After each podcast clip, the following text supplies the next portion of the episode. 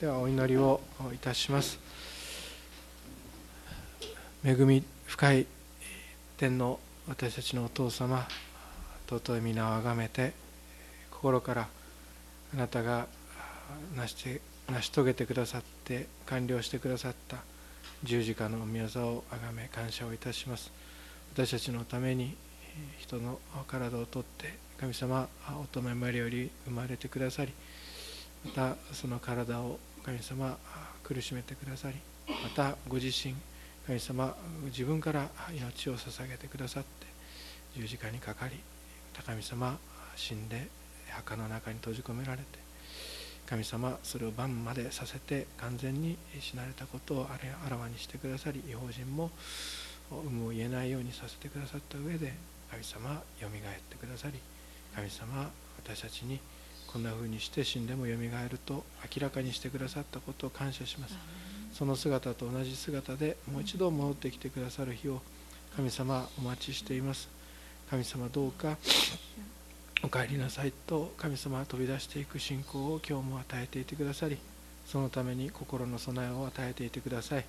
今日また明日明後日と神様どうぞ私たちがまた清き信仰を保って委ねられたものを守って歩みゆくことができるように導いてください。神様そのために躍起になって自我で頑張るのではなくて常に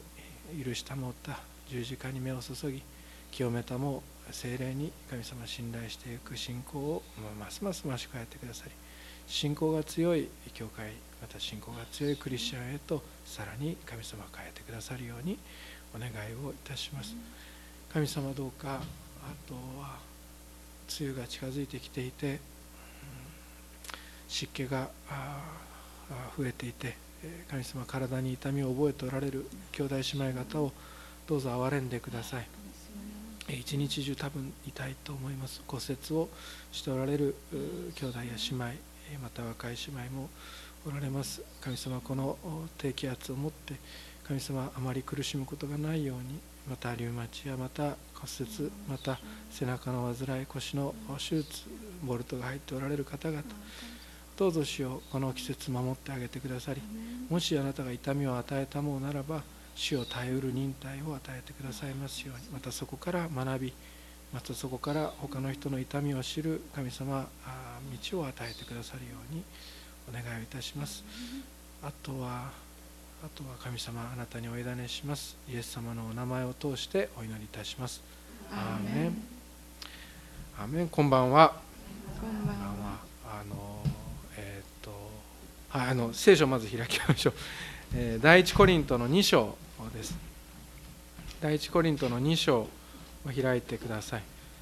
えー、一幕の群れの中高生キャンプのため小学科のキャンプのためにも祈ってください。そして祈ってくださっていることを感謝しますまた中高生キャンプもどうぞあの祈ってくださるようにお願いをします。できるだけ多くの教会から特に名古屋ですね、えー、参加ができるようにお祈りください。あのそれぞれの希望がもちろんあるのであの希望を聞いてあげていただいたらいいと思いますけど、えー、群れの一致のためにキャンプが必要なんです、えー、一幕の群れは松原和人先生と松原咲先生でつながっていたところが豊かにあって今もちろん私たち覚えていますしそうした信仰の体験の一致っていうのがありますけどその他は神学的にもそれぞれ違う進学校に行ったりして群れの教会は全部あのバラバラの特徴を持ってます。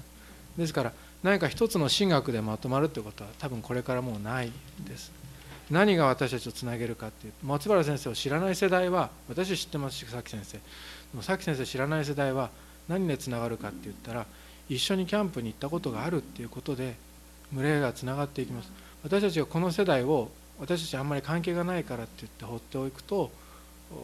その後が大変になるんですよね。今私たちはつながってるのは楽ですよ。他の群れの教会とかでもこの後の世代が一緒につながっていることが難しくなってなんでこんな目に遭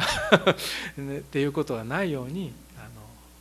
あの群れの教会のキャンプをどうぞ祈ってください。群れであとユースキャンプも10月に控えています。群れで何かするっていうことをぜひこれからますます応援していっていただけると嬉しいかなと思います。もちろんでもあのそれが参加できなくても大丈夫。私たちに全てはかかっていません。精霊が一致させてくださるので将来のことそんなに心配することはないですけど目に見える困難は予想ができる困難はそういう困難ですからもしかするとそれが現実にならないかもしれませんからどうでもいいかと思うんだったらどうでもいいと思いますけどあの次世代のためにお祈りしてください。本当は高校生たくさん行けるといいんですけど私はあの青年たちもあんまり関係ない子は連れていけないんですけど一緒に行ってくれるとあのそういった同じ交わり群れの中でのつながりっていうのはますます深められていくなと思ってますのでそのことも覚えてください、えー、それを覚えてます。松原咲先生召されたのついこの間と私たち思いますけどそれでももうこの教会には咲先生の方をねあのご存じない方々が多く救われて与えられてきています。そのことも覚えていてください。今日の聖書の箇所は第一コリントの2章の今日は 10, 10, 10節10節からですね。10節から読みます。神はこれを御霊によって私たちに掲示されたのです。御霊はすべてのことを探り神の深みにまで及ばれるからです。一体人の心のことはその人のうちにある霊のほかに誰が知っているでしょう。同じように神の御心のことは神の御霊のほかには誰も知りません。ところで私たちはこの世の霊を受けたのではなく神の御霊を受けました。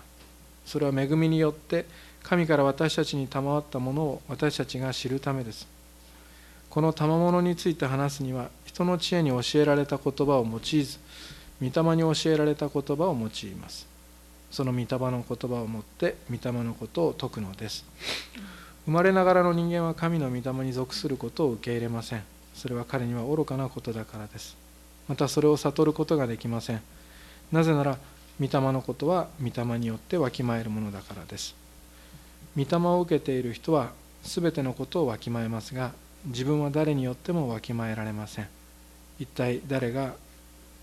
主の御心を知り主を導くことができたか。ところが私たちにはキリストの心があるのです。この箇所から今日は御霊とまた御言葉のことについてお話をしたいと思っています。御霊と御言葉のことについて。お話をしたいと思っています。あのところで私たちはこの世の霊を受けたのではなく神の御霊を受けましたって書かれてます。今日ここから入りましょう。この世の霊って一体何でしょうねっていうことを考えてみていただきそれで神の霊とは一体何なのかっていうことを考えていただきたいと思います。神が与えたもうたのは臆病の霊ではなく力と愛と慎みの霊なんですよね。で神が与えられたのは臆病の霊ではないということから分かると思いますがこの世の霊はやはり臆病の霊です。そして何をするにもやっぱり不安になる例です。そして何をするにしてもビクビクしてこうなったらどうしようとかきっとこういう悪いことが起こるに違いないとかそういったような霊が人格となって人の中で話し始めるですよね。それに聞き従ってしまうことが人間にはあると思います。それがこの世の霊です。この世の霊です。あの霊霊の話は大事で、えーと、今日あんまり精霊の話は今日しますけどその霊の話ってあんまり強調するように導かれてないのであれなんですけどもこの世の霊っていうのがあります。で霊っていうのは霊っていうのはあの人間の内に宿ったりあるいは住んだりそして話しかけたり思考をなんて占拠したりとか占拠って思考をこう、ね、操作したりっていうようなことがある。そういったものが霊の働きです。この世の霊を受ける人っていうのはこの世でどう思われるかってビクビクしますし臆病の霊です。この世が自分を受け入れてくれるかっていう自分を大切にするすごいナルシシスティックな何て言うんでしょうか自己陶酔的な霊です。自分が認められているか自分が求められているか自分が役に立っているかそういったことを気にする霊です。でも神が与えたものはそういった臆病の霊ではなくあなたのうちに住んでいる霊あなたのこのあの神がかりじゃないですよ。でもあなたの人格を左右している今クリスチャンになった後の人格を左右している霊っていうのは力の霊です。力の霊です。あのどこからこの力湧いてくるんだろうって。それは時々瞬発力かもしれません。ある人は小中瞬発力かもしれないんですけどでも神様の霊の力は瞬発力だけじゃないです。あの持久力もそうだと思います。なんでこの人諦めないんだろうっていうのは霊の働きクリスチャンにとってね。クリスチャンが諦めない。同じことをずっと繰り返している。あれあれは霊の働きだと特に秋っぽい人がそういうことをしてるのを見たらそう思ってください。あのそれで多分間違いはないと思います。この人は生まれつき秋この子ずっと生まれつき秋っぽくってあれこの子ずっと短距離走るのは得意だけど長いこと何かをするのは嫌だったはずなのに変わってるってあなたが思うようなことがあったらそれは霊の働きです。力。そして愛。そして慎みは以前もお話ししたと思いますが目を覚ましている状態のことです。つつましやかとかおとなしいとかいうことじゃないです。目を覚ましているということです。酔ってないということです。シラフの霊です。はっきりしているということなんです。でこの神様が与えてくださる私たちに与えてくださっている霊は精霊そして精霊の人格が私たちの内側から私たちにを変えてですね私たちの行動私たちの言葉私たちの考えを起こしてくださる。それはもう一回言いますけど神がかりじゃないんですよ。神がかりじゃないです。なんか目を覚ましたら後でみんなが電話かけてきて「あんた精霊に乗り移られてたよ」みたいな「あの時言ったこと覚えてる？よ全然覚えてない」そういうことじゃないです。慎みの例ですから。あの神様は私たちの人格性格や過去の経験やこの今の環境や白い壁や大きい教会やそういったものを使って環境とか歴史とか全部使ってお働きになる。かそのことを覚えておいてください。もちろんその精霊に満たされてなんなんていうの？もう前後わからないっていうのことももちろんあると思います。その強い御霊の働きはもちろんありますけどでも普通御霊が働く時っていうのはあそんなそんなそんなことじゃない。あのはっきりしてます。この精霊は全てのことを探りああそうそう精霊の働きそうですよ。あのね分かりにくい精霊の働きがあるんですやっぱり。あの例えば謙遜な状態って私たちはもう力に満ち溢れててサムソンみたいにロバの骨で山と積み後ろ後ろに積み上げていくんですよ。山と死体ですよ。死体を積み上げていくんですあれあのそういったサムソンみたいな働きあれは御霊の働きですけどああいうのも私たち御霊だって分かりやすいでしょ？でも深くへり下っている人を見てこの人を御霊に満たされてるって時々思うことあんまりないかもしれません。でもその人のうちにも御霊は満ちてるんです。満ちてるんです。すっごいんです。あるいは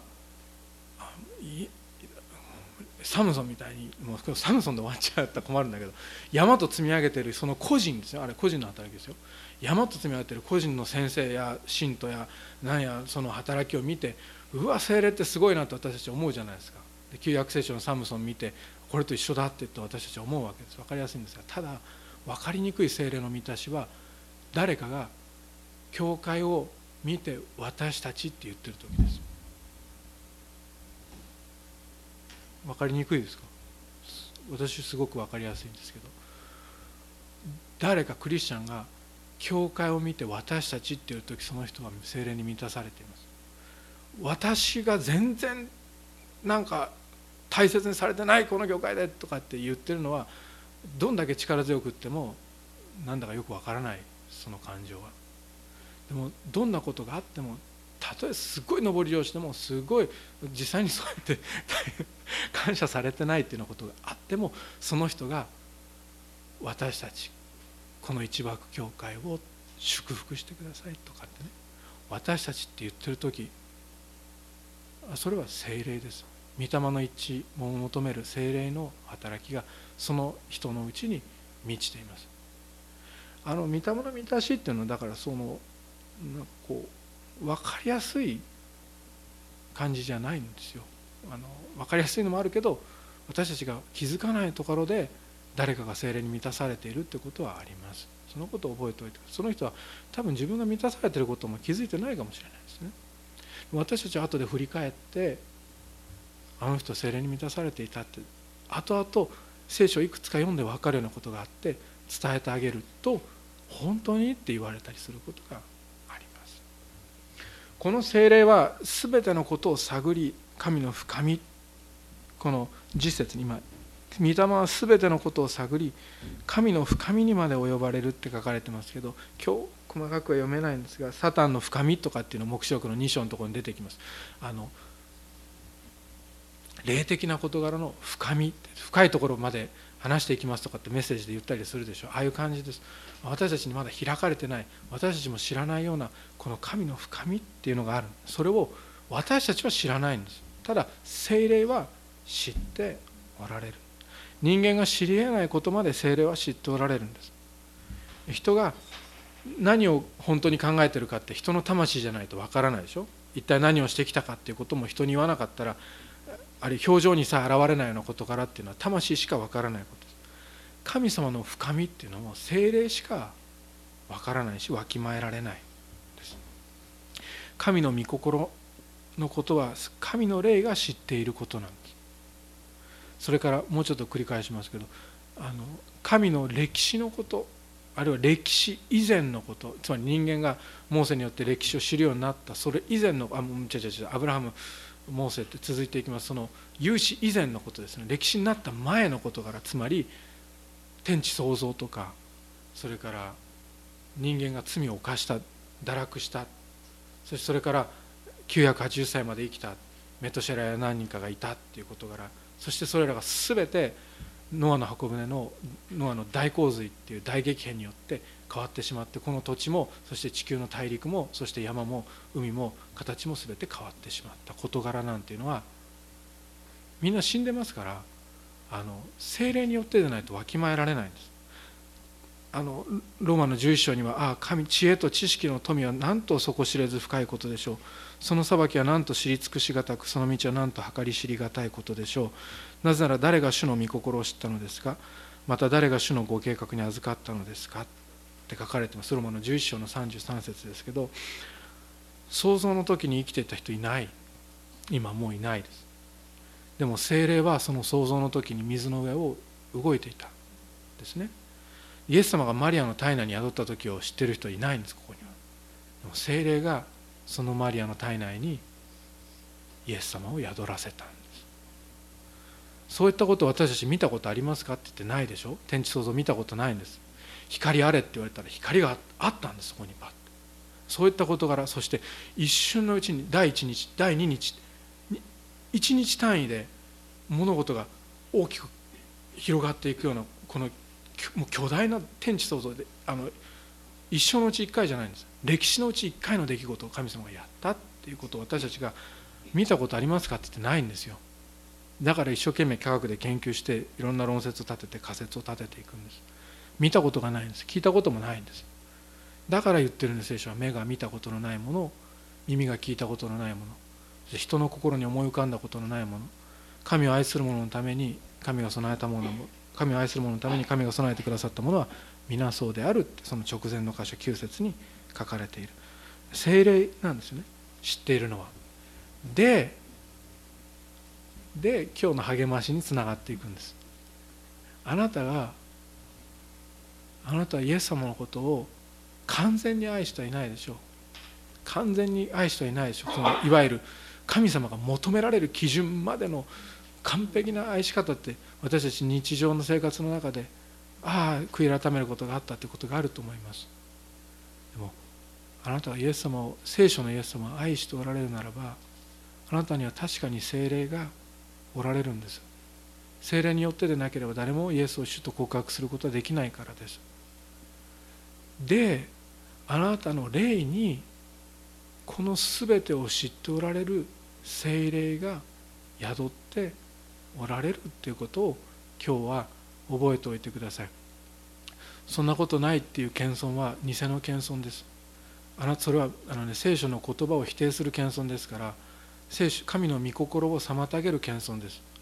あのペテロがそんなことあなたに起こりませんようにってイエス様の十字架を止めたような感じです。あの好きでも嫌いでも嫌でも何でも飲み込んで帰ってください。あなたは精霊が住んでおられる神の宮です。この精霊の今日どこまで行こうか。で12節ね。ところで私たちはこの世の霊を受けたのではなく神の御霊を受けました。それは恵みによって神から私たちに賜ったものを私たちが知るためですって書かれてるんです。あのね神様があなたのことを愛してあなたに精霊をお与えになった。そして神ご自身があなたのうちに住んでおられるのはあなたが知るためなんです。知るためなんです。今までクリスチャンになる前は知らなかったことを知るためなのだっていうことを覚えておいていただけたらと思います。例えば次行きましょうか。この賜物について話すには人の知恵に教えられた言葉を用いず御霊に教えられた言葉を用います。その御霊の言葉をもって御霊のことを説くのです。書いてありますよね。御霊の言葉をもって御霊のことを説くって書いてあります。そして14節の後半に行きましょうか。なぜなら御霊のことは御霊によってわきまえるものだからですって書いてありますよね。あの御霊のこと御霊の言葉御霊が書かれたこと御霊が知っておられることっていうのがあのこれです。皆さんの手元にあります聖書です。聖書です。聖書は全て神の霊感によって書かれたものであれ精霊の霊感によって書かれたものでえー、っ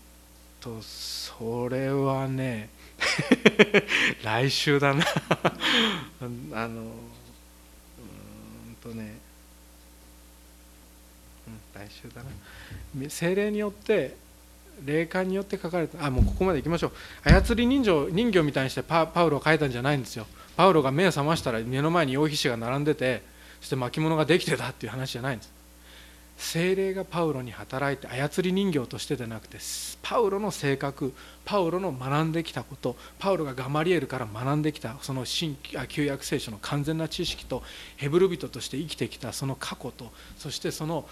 ベニヤ民族の生まれで生粋のヘブル人でそして罪なんておよそ立法に反することを犯してきたことがないだろうって8日目の割礼を受けていろんなことをやってきたんです。でも、まあ、ローマの7章に自分は惨めな人間だって言ってますけれどもそういったその弱さも抱え全てを用いて精霊がパウロを使って書かせたんです。神の言葉を与えたんです。それはあの精霊が一つ一つの言葉を導いて書かれた故にこの聖書は全て真理なんです。誤りなき神の言葉なんです。でこの精霊が書いたことなんですよ。だからこの聖書っていうのは。いいですか？このモーセが書いた創世記からそれからこの黙示録ヨハネが書いた黙示録に至るまで。全部これは精霊が一人一人の著者を使って一人一人言葉を与えて書かせたんです。書かせたんです。でこの聖書は神の霊感によって書かれているのでここが最後のポイントです。あと何を精霊が書いた聖書は精霊によってわきまえることができる。解かれるって書いてあるでしょ？解くのですって書いてあるでしょ？精霊が書いたことは精霊によって分かるんです。だからノンクリスチャンは聖書が分からない時があるんです。言ってることがでこっちもあなたも説明したことないですか？いやこれはねだから神の国とその義とってこれこういうことなんだよって説明しても分からないんですよ。でじゃあもう分かりやすい言葉でって言ってグッグッグッグッとノンクリスチャンのを持っていくんだけどここ以上は超えたらもう聖書じゃなくなるっていうラインを超えなきゃあっちは分からないんです。だから説明がつかないんですよ。で世の言葉に置き換えてもなかなか分からっていただけないっていうようなことが私たちには起こります。しかし精霊を持つ時に精霊が書いたことは精霊によって解き明かされるんですよね。で精霊によってだから言うんです。それ今こういう言い方だからちょっと一般的じゃないかもしれない。私たちクリスチャンの一般的な言い方で言うと信じたら聖書分かるよって言いませんか？あの分かってから信じるのは順番違うよ。一回信じてごらん後で分かるからっていうことなんですよ。それが言ってることなんです。精霊が書いたんだから精霊が説明してくれるんです。私の書いた手紙は多分分かんないですよ。あ読み字は読めるかもしれないけど何言ってんだろうこの人っていう手紙は届くかもしれません。でそれはで先生こんな手紙届いたけどどういう意味ですかって言ったら私が書いたから私説明できますよね。あれなんです。精霊が書いたから精霊が説明できるんです。で最後最後あと1分ください。ごめんなさいね。あと1分です。あと1分で話しますいきますよ。でこれが一番大事なんであと1分でえっ、と聖書はこの精霊が書いた聖書は聖書が解釈するんです。聖書は聖書が説明するんです。だからあなたは時々不思議になるんです。御言葉を聞いていて一つの一人の説教を聞いていてこの説教を聞きながら先生この聖書の箇所開いてないけどどこか何か聖書の箇所思い出したっていうことないですか？あるいは誰かの証を聞いていてこの人の証の中にこの聖書の言葉入ってないけど私の内側にある聖書のことを思い出したっていうことないですか？聖書の説明は聖書がするんです。それを精霊がしてくださいます。それともう一つ聖書の説明は他の聖書の箇所だけじゃなくってその聖書の説明はその前後も精霊によって書かれてますからその前後の言葉が説明します。一個開いてこの御言葉がっていうこともありですよ。なしじゃないです。そのそういう信仰うちの教会じゃないです。ある人はね御言葉絵はがきと一緒に「主を賛美した」ダーって長い箇所の一箇所ですよ「主を賛美した」って書いて送ってきたことがあります。めちゃくちゃ恵まれました。飾ってあります家に。あのねひれ伏したか泣いたか忘れましたけどとにかく精霊が働きます。それだけの主を賛美しただけなんです。何考えて書いたのか分かんないけど御霊なんですよ。でもその説明は他の聖書の箇所とその前後がするということです。お祈りをいたします。天のお父様皆あがめます。神様こうして御言葉が御言葉があなたによって書かれ精霊によって書かれそして私たちの精霊がその御言葉が分かったりまた染みたりすることになっているということが今日説かれました。感謝をいたします、えー、感謝をいたしますがどうぞお一人お一人の帰りの道のりが守られますようにお願いいたします。イエス様のお名前を通してお祈りします。アーメン。